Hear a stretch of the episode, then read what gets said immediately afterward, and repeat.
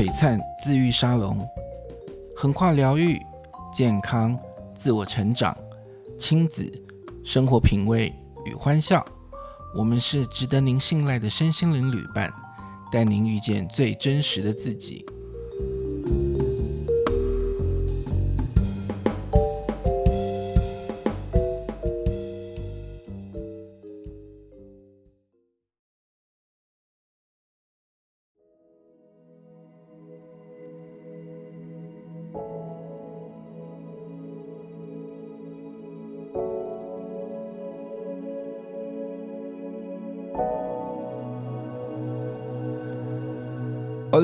Bienvenidos a Salón Calix Max。我是 Rafa。我跟你说，我这礼拜超累，为什么呢？因为有一个重量级的人物会来台湾，然后呢，把我操得不成人形。这个人是谁？呃，这个人呢，是我以前的大学好同学。然后，因为我们在班上呢都是边缘人，我们就非常热爱呢去钻研很多很奇奇怪怪的东西。那过了。十来年、二十年，就没发现我们都走到了很类似的路上，然后就一直在探索我们自己。这一次很幸运的，他刚好回来台湾教课。那我相信你们如果有看到我们的呃粉砖，有时候会分享他在粉砖上面的一些呃，我们会分享一些他的关于他的文字啦，或者是他的一些影片啦，甚至是我常常推荐他的课程。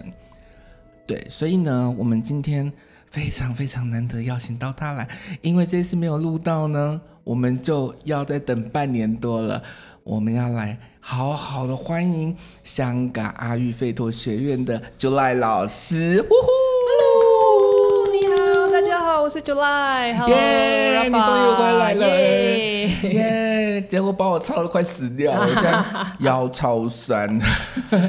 好。你而且呢，我今天本来呢跟 July 老师要来呃录我们的 podcast，结果好巧不巧，刚好杨医师跟 Kimi 也来了，那我们也一起欢迎他跟我们一起录音。来，杨医师，Hello，你也太优秀了吧！刚刚在问 July 老师问题的时候才不是这样的。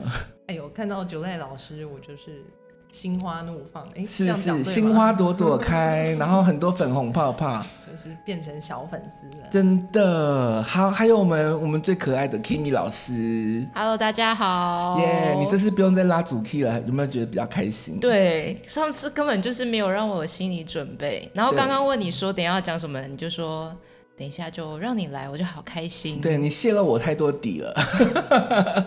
对，因为刚好杨医师跟 Kimi 老师呢，也是要在嗯，就是我们自从我引荐了 July 老师的呃专业课程，还有呃专业知识的内容以后，他们也都是非常喜欢 July 老师的分享，所以呢，都一直有在 follow July 老师他的一些发文啊，或者是一些经验的传承。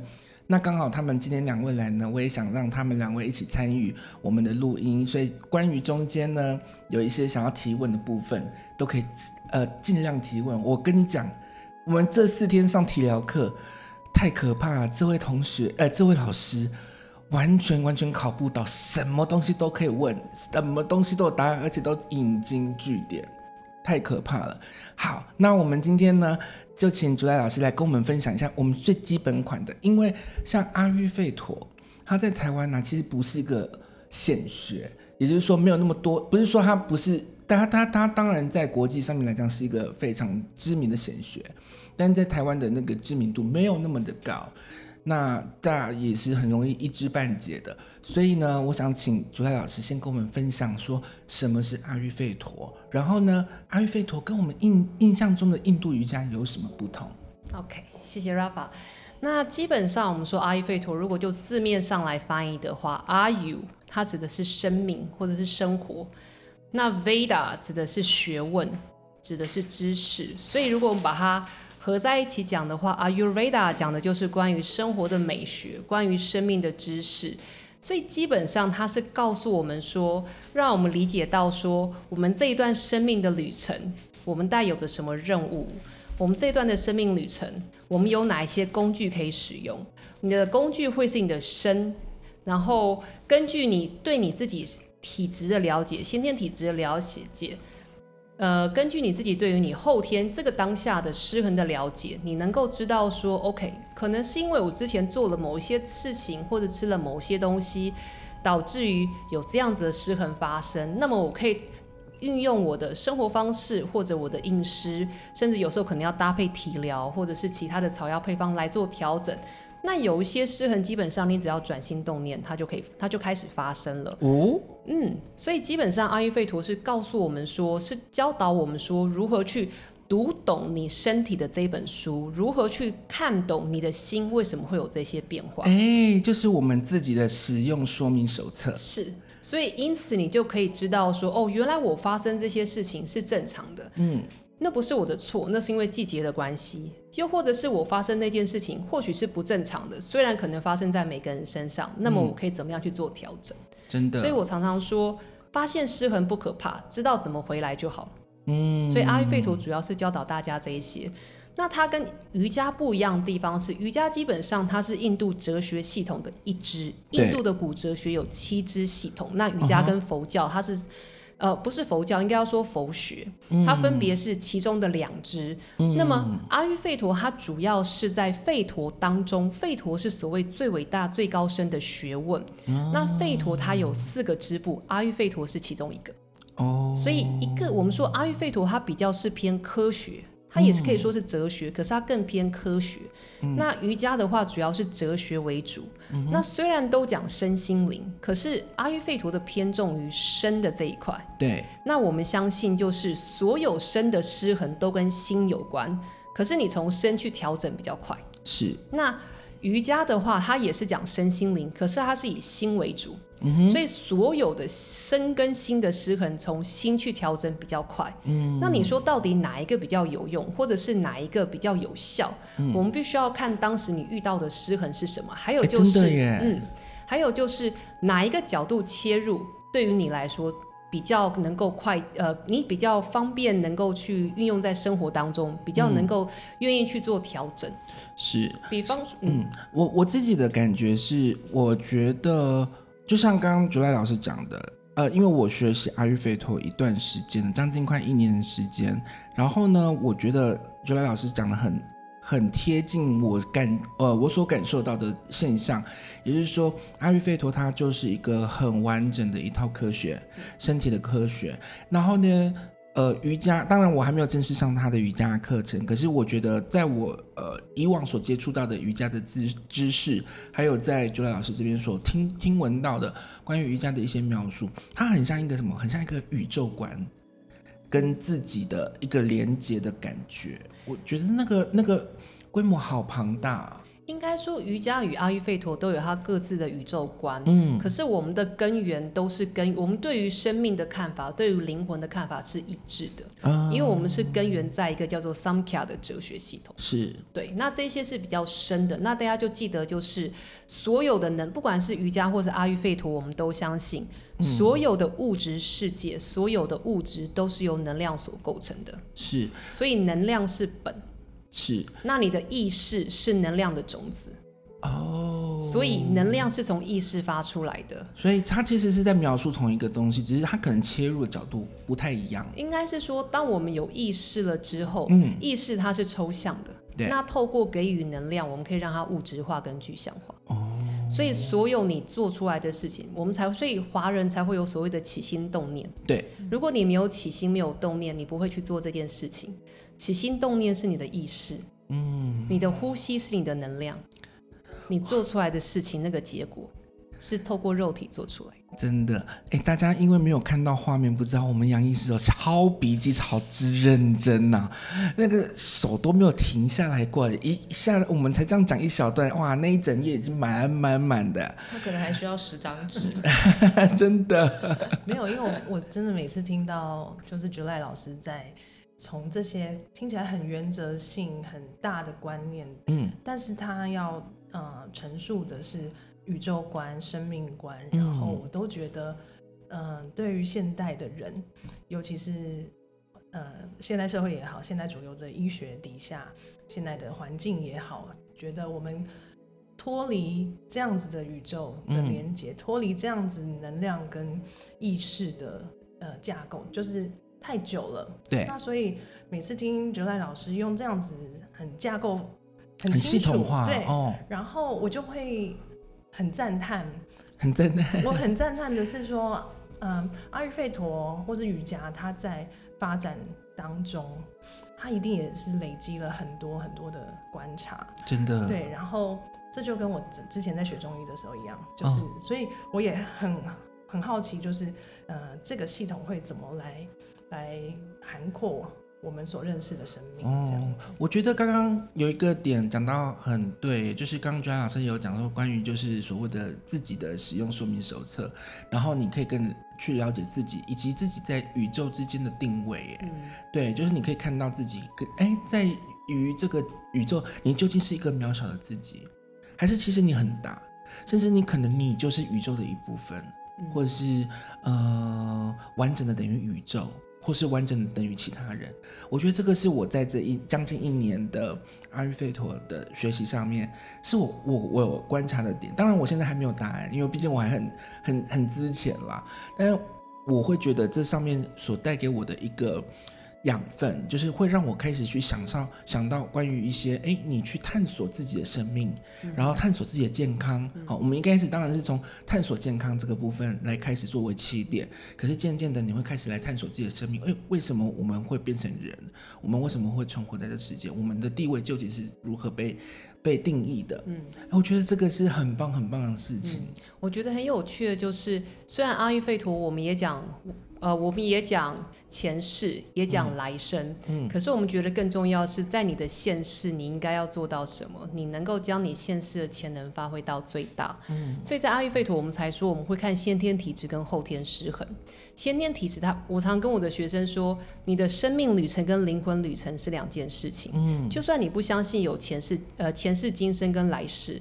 可是你要知道的是，在你的这一世，为什么你的灵魂，或者是为什么你会选择这一台车子，你的这个身体，一定有它的原因在。对，如果你了解你目前在开的这台车子，也是又是你的身体，你对它越了解，你知道它是什么车种。你知道他要吃柴油还是吃汽油？九二九五九八，九二九五九八，那你就不会加错油，它就不容易生气，就就不容易坏掉。嗯，那如果你开的是吉普车，你明明知道你的身体是吉普车，可是你却走在大城市，嗯、对这台车来说是一件很可惜的事情。对。可是如果你开的是房车，就是家庭房车，那去跟人家比 F1，可是跑到你对你去跟人家跑比 F one，你绝对跑不过。对，又或者是你明明是开房车，你却跑到深山野岭去做探险，你的车子一定会容易坏掉。真的。所以阿育吠陀是让我们知道说，帮助我们理解到说，哦，原来我开的是这种车，难怪我在做某一些事情的时候会觉得特别觉得顺风顺水。嗯。所以我常常说，理解你自己，你就会知道说，哦，我可以借力使力，我可以知道说，原来我这里失衡，我可以做怎样的调整。哦，借力使力这四个字用得很好，我觉得我们好像一直都没有。想到说，哎，原来连我们在看待自己的生命，甚至看待自己的健康上面，可以利用这个所谓的借力使力来去成就我们自己。嗯，哎，我觉得这个蛮不错的。而且听下来，我觉得阿育吠陀，哎，真的不愧是那种古老，就是呃隽永的那种医学系统。你看，像我们的中医啊，我们从小就很认识的中医，还有呢，像藏医啦、太医啦，其实他们的系统都是很完整、很很。很全方位的，他们永远不会只是只有呃头痛医头，脚痛医脚。他会发现一个人的失衡出现，几乎是很跟很多面相都有关系。所以我我那时候听到 July 老师来跟我讲呃稍稍稍说明关于阿育吠陀的一些细节的时候，我就觉得很喜欢。对，然后呢，我上次也有跟大家讲说，为什么我要去写阿育吠陀，也就是因为他在台湾并并呃并不是显学。像尚未成为显学，所以呢，我们如果要跟大家去，比如说呃，给大家建立一个好的健康概念的时候，我们从所谓的先一开始的方便法门来讲好了，建立一个嗯健康概念的时候，因为你可能没有听过什么叫做瓦塔，你可能没有听过什么叫做诶皮塔失衡，所以呢，我要跟人家讲说。啊，哎，你这个什么瓦塔失衡，可能你要多注意到什么东西，呃，可能可以去调整一下哦，什么的。那他一开始比较，因为不知道嘛，所以他可能会比较愿意听我们去讲，然后愿意去重新的再去学习。可是如果我跟他讲说，哎，你今天嘴唇好像破掉哦，是不是火气太大？他就说，嗯、呃，所以所以我就去呃买了青凉呃青草茶喝。可是同样是嘴唇破掉，背后的原因可能有很多，绝对不一定是呃只有火气大这个原因而已。可是如果它不是的话，我这杯清草茶喝下去，可能对我的身体造成更大的危害。那所以我，我我会觉得说，哎，我们从小到大都是跟我们的生活其实跟中医是密不可分，可是又有几个人是真正的。理解中医真的完全的脉络呢，而且不是那种一知半解的，所以我觉得，哎呀，我太棒了！那个竹莱老师在推广阿育吠陀，我们就重新建立一套完整的系统，大家从一张白纸开始慢慢的堆积起来。其实我觉得这样的健康概念反而建立的会更完整。嗯，像我觉得很多人他们会认为说，哎，我在我的 YouTube channel，我的那个 YouTube 频道。嗯的内容很生活化，嗯，那为什么能够把阿育吠陀讲这么生活化？是因为根源跟根本，还有他的理论知道得很通透。对，那我发现现在很多人，不管他是瑜伽老师背景，或者是呃营养师的背景。在介绍阿育吠陀的时候，他们会太把枝枝末末的东西介绍给大家，比方说工具的东西，嗯，比方说你今天像刚 Rafa 说的，我嘴唇破，你今天嘴唇破就是要喝这个或是吃那个。可是如果你的嘴唇破，我们说嘴唇破，可能是你的火气太大，可能是你太干燥，也有可能是你的身体里面湿气太多，可是被堵住了，你的太多的湿气堵住它可以被排出的通道。导致于内部很湿，外部很干。对。那当你不了解这些原因，你只是告诉大家说你嘴唇破就是要吃这个东西，然后你晚上睡不好就要吃那个东西，你就有可能会吃坏掉，把身体吃得越来越糟糕。是。所以我会宁愿告诉大家基本的东西。当你把基本东西都学会之后，什么东西都会是你的工具。嗯、是我们不用讲别的啊，光我们在那个先修班课程内容，嗯、你说。发烧有几种？哦，在阿育吠陀的古书当中，发烧有七十几种，七十几种。那所以七十几种的发烧都不可能都是只要靠躺冰枕、吃感冒药可以处理的吧？基本上在我们的观点当中，躺冰枕跟吃感冒药它都没效。我等一下，我这个讲出去会不会有？会不会没有没有没有，反正因为这是不一样的系统啊。OK OK。因为这是这个是呃，我们并不是自己说的，而是来自于阿育吠陀的经典。应该是说我们有不同的看法。嗯，我们会有不同的看法。对，好，那我们应该这样讲，所以七十几种的发烧，他们处理的方式都不一样。呃，可以这么说。对，当然有一些会很雷同啊，很相似的，不然可是还是会有它的差异在，不然不会分成七十几种嘛。对，对啊，所以你不可能就是同样用同一种方法去解决所有问题。所以我觉得这个也是很棒诶，就是跟呃，其实这个就跟我们从小呃。碰到见解比较比较贴近事实的中医的概念就会很像了，嗯嗯、就是你要去了解它造成的原因是什么。嗯、可是我觉得大家也不需要被这个数字吓到，嗯，因为就阿育吠陀来说，我们说所有身体的失衡都来自于心的失衡，没错。那所有身体的失衡也是这样想的，是。那因为你一定是先有一个很奇怪的想法，所以你才会有做出某一些事情。嗯、对，那。因为那个想法、那个念头的驱使，所以即使你知道你做这件事情对你正在造成伤害，嗯，可是因为无法摆脱那个想法，或者是那个念头，或者是那个个性，所以你会不断的重复，嗯，会对你身体造成伤害的这样子的一件事情。对，这就是我们讲无名嘛。对，对呀、啊，因为你犯了愚蠢，有可能是无名，也有可能是，比方说，我知道对这件事做这件事情对我会造成伤害，可是这件事情给我带来莫名的安全感啊。那因为害怕丢掉这个事情，我就没有安全感了。所以即使我很痛苦，我还是要一直不断这。个叫做什么？呃，以前我听说有个东西叫观音土，就是他们会说哦，在那种饥荒的地方，他们说肚子好饿好饿，我好想吃东西，他们就去拿那个观音土或水喝。没错，你就是把那个观音土和水了以后吃进肚子里面啊，你就会有饱足感，你就不会饿啦。可是当水分一被排除的时候，它就是它就是土。然后它就是一样会塞住你，你的那个呃循环功能啊、消化系统啊，一样都塞住，嗯、所以就会变有点像这样子。嗯，如果把它具象化讲的话，是可以像这样，又或者是像有一些人，我们常会知道，我们知道说，OK，可能我不应该吃糖，可是当我压力很大的时候，嗯、我就会一直找糖来吃。你是对着我说的吗？那因为吃糖这件事情对我们来说已经是一种呃。可以减压的感觉。当我吃糖，我觉得我很舒服。所以如果说我每一次压力大，我就一定要吃糖。当最后就会变成吃糖这件事情对我来说就会变成我今天只要一不吃糖，我就会觉得很恐慌。嗯，所以会变成你原来的解药变成了你的下一个病的病因。欸、那在阿育吠陀来说，我们要做的不是让你戒糖，而是要知道说你的压力为什么会大。哎、欸，Kimi 老师，这个好像跟我们学那时候学催眠的观念好像哦。嗯，是吗？就是 什么事吗？我 我还在想吃糖不吃糖适应，我就心，我心对，或者我就陷入到自己想说哦。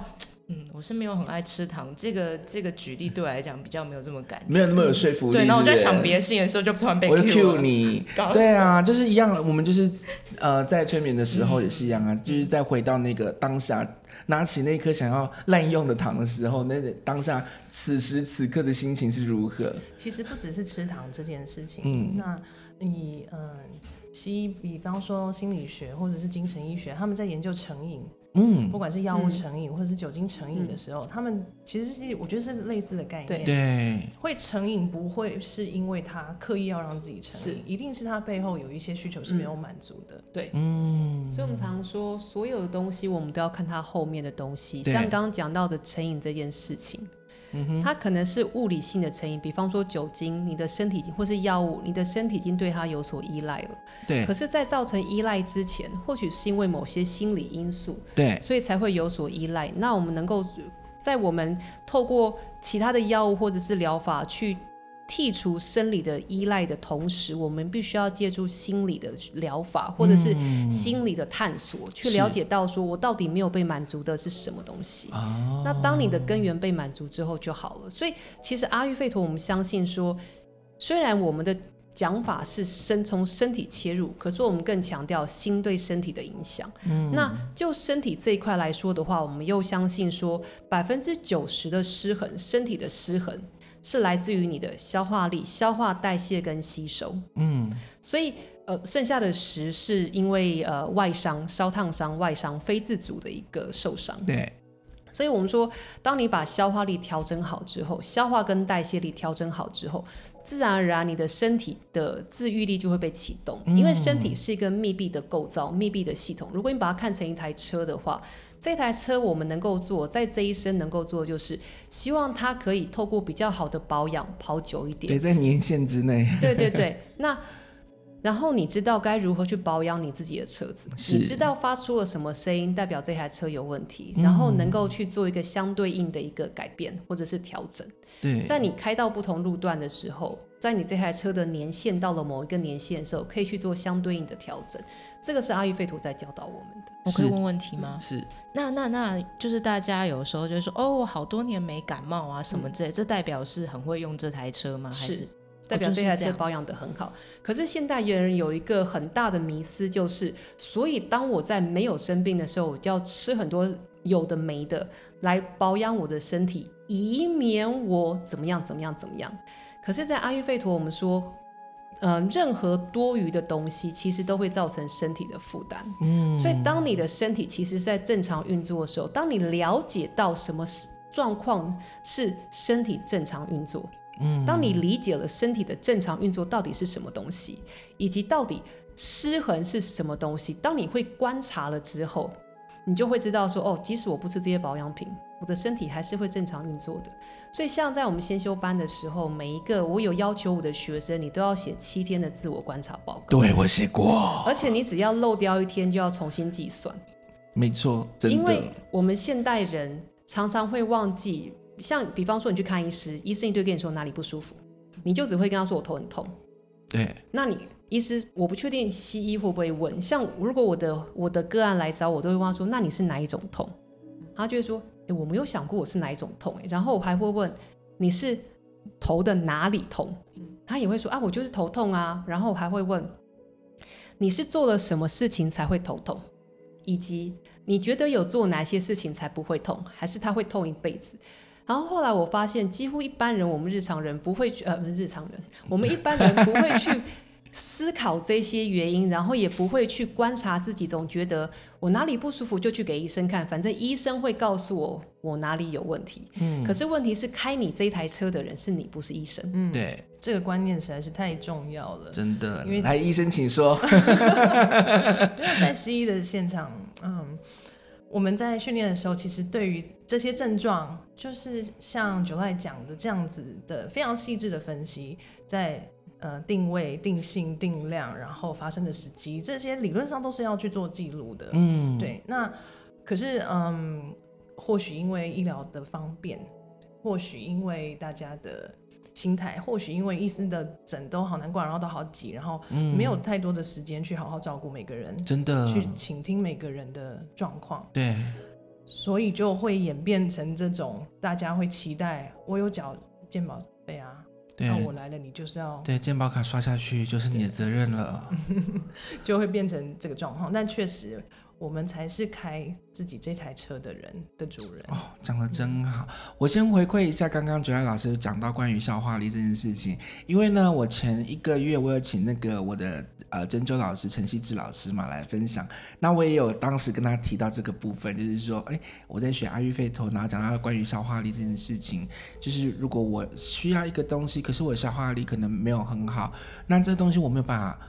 呃，正常的或者是有效的把它分解掉，然后吸收到它的养分呐、啊，或者是它的能量，反而这个东西进进到我的身体，它反而会变得我负荷。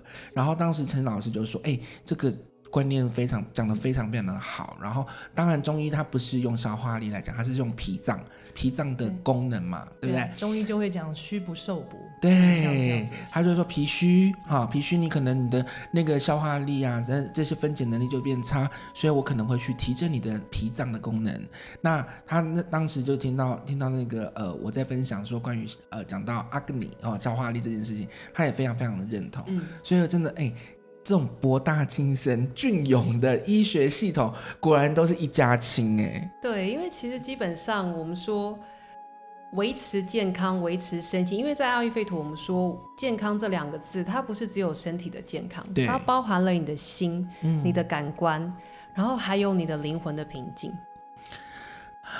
真的。那既然我们那在费陀的观点，我们认为说，所有的真理都必须要，或是实相都必须要符合几个原则，就是它是永恒不变的，嗯，它是不受时间限制的，它是不限空不受空间限制的，所以它是走到哪里都是万用的。对，也因此，如果这个观念是这样子的话，我相信所有古老的医学系统，如果它是以哲学为基底的话，嗯，它的最后会达到的地方都是一样的。他最后要达到的地方，都是要达到天人合一，嗯、都是要达到所谓的身心和谐、欸、身心协调。印度是不是叫什么梵我梵梵我呃合一啊？梵就是梵那个梵文的梵，我不太确定。就是台湾的讲法。哦，好哦，好哦，对对对，反正你是合一啦，oneness，对，就是指一个 oneness。嗯、像呃有一个就是比较 new age 叫做赛斯书，嗯、他们也是呃很重视就是 oneness 这个、嗯、这个道理。对，那哎，那 July 老师，我想问你一下，我们哈、哦、同学那么久，嗯、然后呢，之前我们一直其实有一。一小段时间是失联的哈，嗯、就是从你去德国呃学德文那一年回来以后，嗯、我们还有联络一下下，嗯，然后结果来哎过了没几年换我出国了，然后那一段时间我们失联，直到我开始使用脸书以后，我们又开始恢复联系。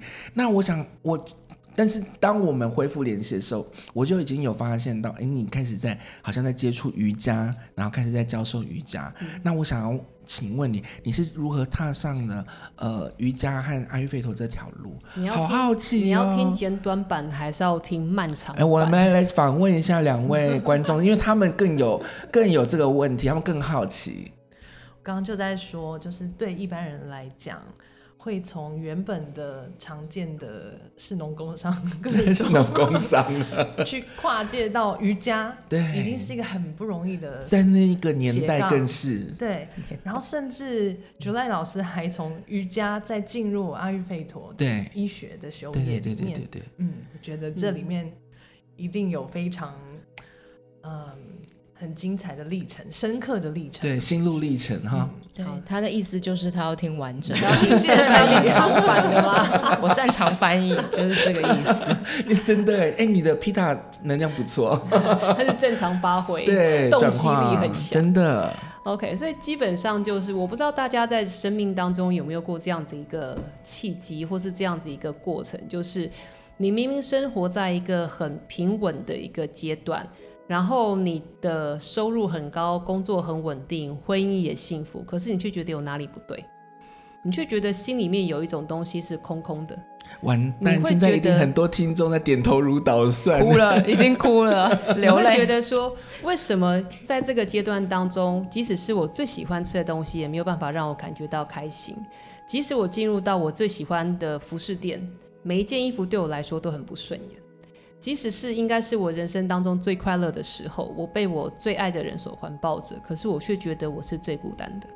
你会当时的心里面是我，我并没有忧郁症，OK。可是我当时，如果我当时我前夫当时带我去看心理医师的话，我应该会被开百解、百忧解，因为当时的状况是严重到，或许是有点受到冬日忧郁的影响。因为我那时候住在瑞士，可是我觉得很有趣的是，我当时的状况是。每天晚上我睡觉前，我都会希望自己永远不要再醒过来。每天早上起床，嗯，然后每天早上起床的时候，我会很痛恨自己，为什么我醒来？又要开始这一个味如嚼蜡的一天，然后又要开始去重复一些我即使再怎么做也无法改变这一切的状况。OK，我相信有很多。人或许都跟我有过类似的经验，那这个东西以后如果有机会再聊，因为在东方心理学有很好的解释。好想听哦！我们以后哎、欸，我们再来开加一集这样子。以后以后如果黑板上菜单先把它记下来。真的。那反正在那个过程当中，我跟我当时的工作，跟我的前夫，我的前夫会变成说，他觉得他很想帮我，可是他无法帮我，因为他也不知道从哪里帮起。所以他能够能做的，我都跟他说，我觉得你就让我一个人就好。所以后来在茫茫，在我觉得在不知不觉的冥冥当中，好像有东西导引着我，去让我想到说，哎，对，我之前曾经练习过瑜伽。那虽然那是健身房的课，可是我觉得当时在最后的大休息的时候，我感觉到我人生当中无比的宁静。嗯，OK。那当时我们那个老师他也蛮特别的。那后来。在不知道为什么的状况当中，我发现我的呃网络的网页的搜寻记录越来越常跳出瑜伽冥想，瑜伽冥想。那我相信说，或许这是上天要给我的一个指示，一个 hint。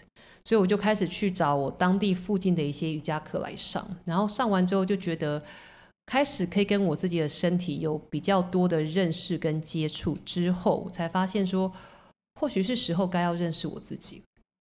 所以因缘际会之后，我接触了瑜伽，接触了呃灵气，然后因为刚好在德国还有瑞士受到荣格心理学的影响，荣格他是 Carl Jung，他是瑞士人嘛，所以德语系国家的很多心理医师或者是心理治疗师，他们有用用运用很多呃欧洲洒满的一些手法，或者是一些呃比较。跟 New Age 相关的，比方说音乐疗法，像我之前提过的那个 G I M Guided Imagery 呃 Imagery Music 的疗法，嗯，还有一些图像式疗法，像 Muddy，我们可能会是抽牌，然后可是不看字，纯粹只是图片的一个直觉的一个反应，然后可能会跟你的图像、跟你的、跟你的图形、跟你的颜色相关，然后也接触了很多其他，反正就是林林总总接触很多。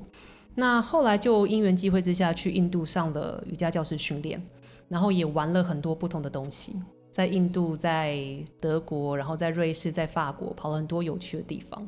然后刚好后来我跟我前夫分居的时候，我跟很多年前认识的一位男士在一起，那他刚好是走南美洲萨满的那套系统，所以我们是玩死藤水。哇！我大概在十五年前就在玩死藤水。哇！哎、欸，你先锋哎！我的颂钵也是啊，我那时候你的先锋。我那时候零九年就呃没有，那时候应该是一一年就在玩颂钵了。嗯，我有个朋友啊，他说他他直到他两年前去学颂钵的时候，他说他跟他朋友讲说我要去学颂钵，他说你不要出家哦，你千万不要出家哦。我想说，哎，这都什么时候了？对啊，所以那时候就因缘聚会，呃，因缘际会去接触到那些东西。那嗯，刚好有一次是我在法国参加了 Dr. Timothy，他叫做 Timothy McCall，嗯，他是呃 Yoga as Medicine 这本书的作者。嗯，那这本书里面，他主要是他本身是西医。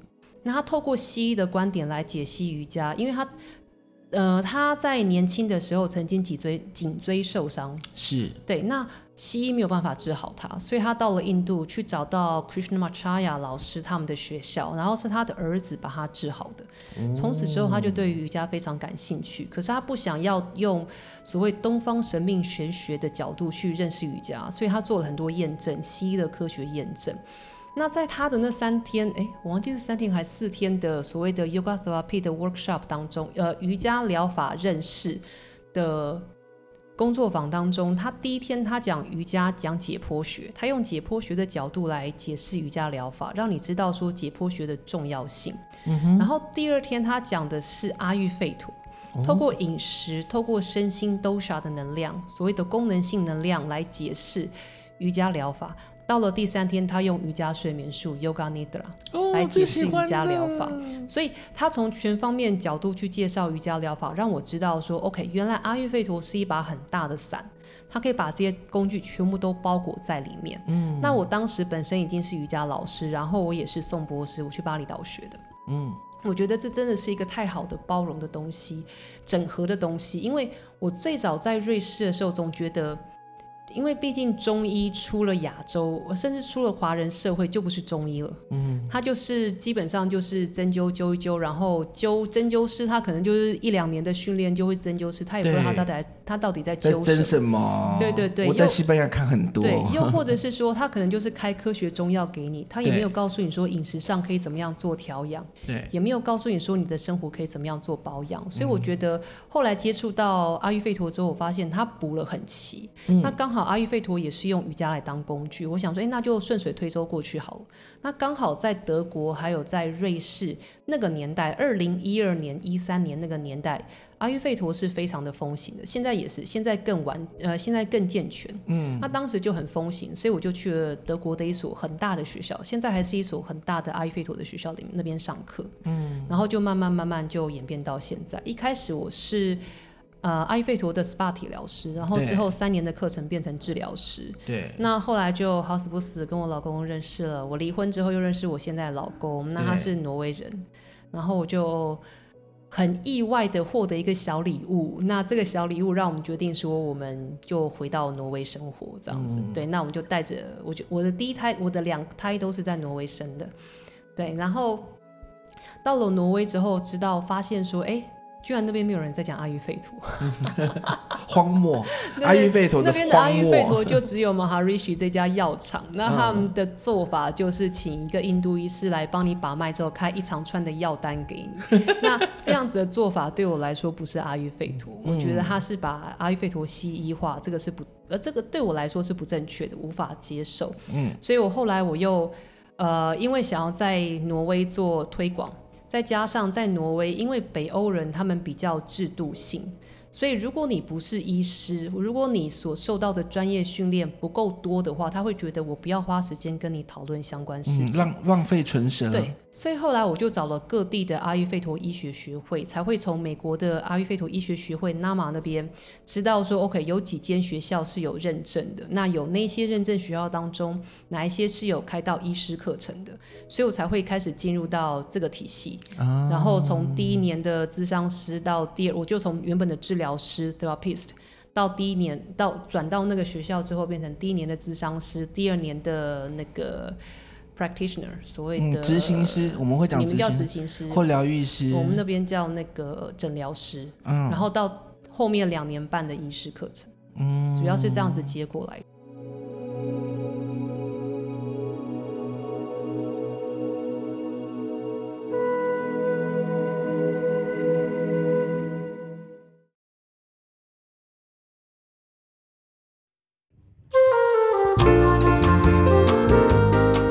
如果您对于节目内容、身心灵相关话题、个案或是课程想要进一步的了解，欢迎到 Facebook 粉丝专业璀璨自愈沙龙与我们联络。资讯栏中有相关连结。谢谢您的收听，Adios。